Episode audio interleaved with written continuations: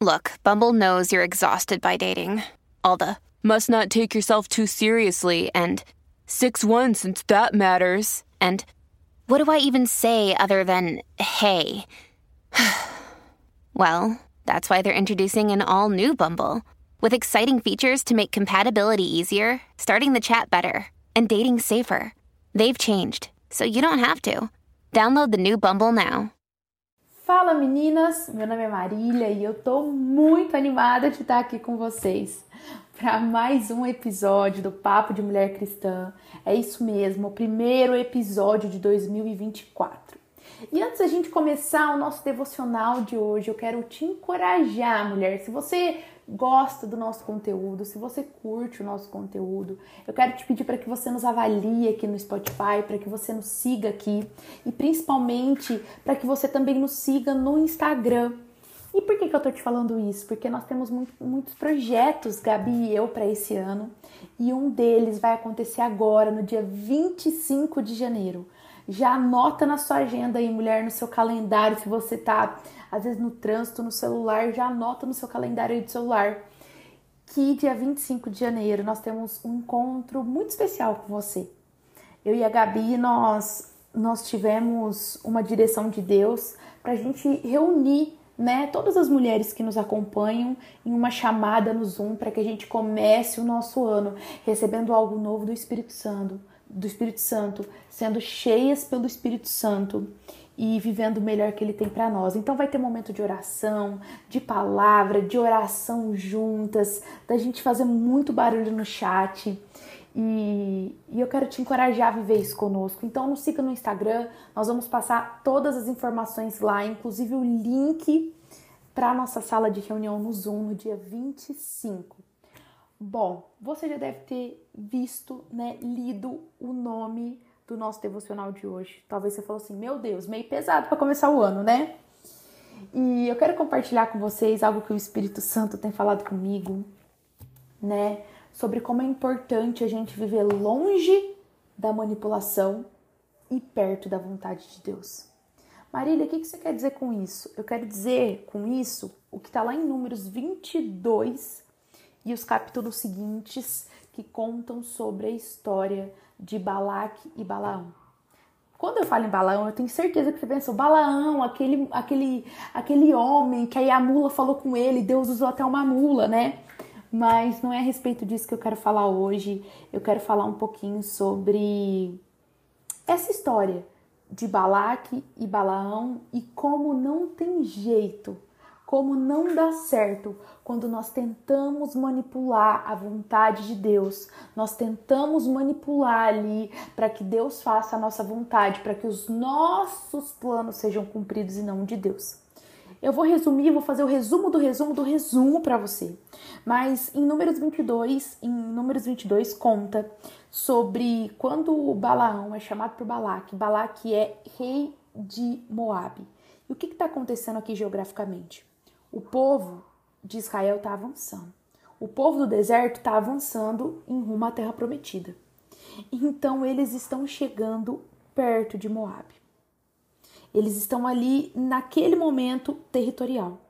E aí Balaque, que estava vendo que Israel estava chegando, Israel já, já tinha fama de, né, vencer muitos e muitos povos. E aí Israel estava chegando perto de Moabe. O rei se apavorou. E o povo também começou a ficar apavorado. E aí o rei se apavorou e fala que Balaque envia mensagem para chamar Balaão. E Balaão, ele ele era um homem usado por Deus. Ele foi nesse momento aqui usado por Deus. Balaque diz, dizia assim a mensagem de Balaque para Balaão: Tem um povo que saiu do Egito, cobre a face da terra que se estabeleceu perto de mim. Vem agora lançar uma maldição contra ele, pois é forte demais para mim. Talvez então eu tenha condições de derrotá-lo e de expulsá-lo da terra. Pois sei que aquele que você abençoa é abençoado, e aquele que você amaldiçoa é, é amaldiçoado.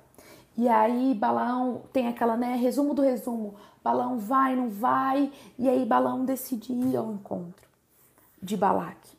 E sabe o que a gente vê aqui no decorrer de todos esses capítulos é que não adianta nós tentarmos manipular a vontade de Deus. Balaque queria manipular a vontade de Deus. A vontade de Deus era e é e foi que o povo tomasse posse da terra prometida, que o povo vencesse aquele momento ali, vencesse os moabitas. E foi isso que aconteceu. Mas a real é que quando Balaque se, se encontra com a vontade de Deus e ele começa a ter medo da vontade de Deus, porque ia prejudicar ele, ele tenta manipular a vontade de Deus. E sabe, mulher, eu quero trazer isso para nossa vida. Quando, quantas vezes começa a, a pegar a sua história lá desde anos atrás? Quantas vezes nós também não tentamos manipular a vontade de Deus? Quantas vezes nós também não queremos amaldiçoar quem, quem Deus está falando, ei, eu não vou amaldiçoar, eu vou abençoar. Quantas vezes, mulher, nós não queremos que aquele relacionamento dê certo e Deus está falando assim: não vai dar certo. Esse namoro não é para acontecer, esse casamento não é para acontecer, porque o que eu tenho para você não tá aqui, o que eu tenho para você tá logo ali. Quantas vezes nós queremos manipular a vontade de Deus e as nossas orações, elas são conduzidas para isso, né?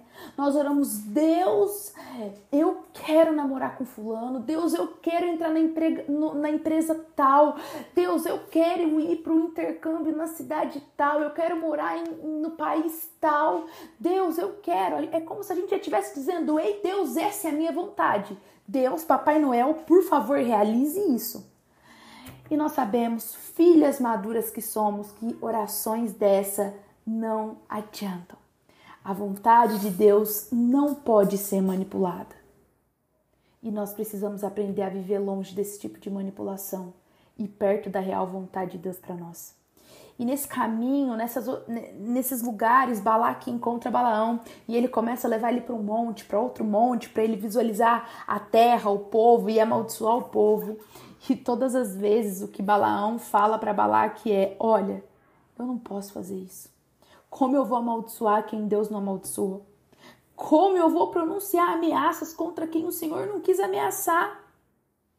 E aí é alguma das minhas passagens preferidas da Bíblia. Balaão fala assim: Olha, Deus não é homem para que minta, nem filho do homem para que se arrependa. Acaso ele fala e deixa de agir? Acaso ele promete e deixa de cumprir? E era a promessa de Deus que o povo de Israel entraria na terra prometida. E aí Balaão continua, olha, não há magia que, que você possa tentar contra esse povo, porque não vai prevalecer. Eu quero declarar sobre a sua vida que em 2024, mulher, você vai viver longe de orações manipuladoras e você vai viver no centro da vontade de Deus.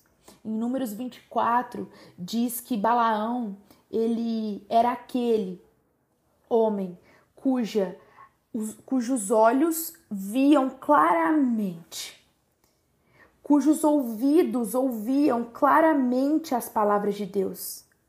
Ele era aquele que ouvia as palavras de Deus, aquele que via a visão do todo poderoso com clareza. Eu quero declarar sobre a sua vida clareza em 2024. Muitas vezes nós até manipulamos as nossas orações e não é nem com o sentido de manipulação, não. É porque muitas vezes nos falta clareza da vontade de Deus para nós. E nós estamos ali diante de algo e a gente acha que é a vontade de Deus, mas não é a vontade de Deus. E aí essa história termina assim: mesmo que Balaque me desse o seu palácio cheio de prata e de ouro, eu não poderia fazer coisa alguma de minha própria vontade, boa ou má, que vá além da ordem do Senhor, e devo dizer somente o que o Senhor me disser. E eu quero declarar isso sobre a sua vida que em 2024 você não vai fazer coisa alguma fora da vontade de Deus. Que em 2024 você não vai ver plano nenhum fora da vontade de Deus. Amém? Que Deus te abençoe, que você tenha uma semana incrível e nos siga aqui, nos siga nas redes sociais, que vem muita coisa boa nos próximos dias. Um beijo, que Deus te abençoe.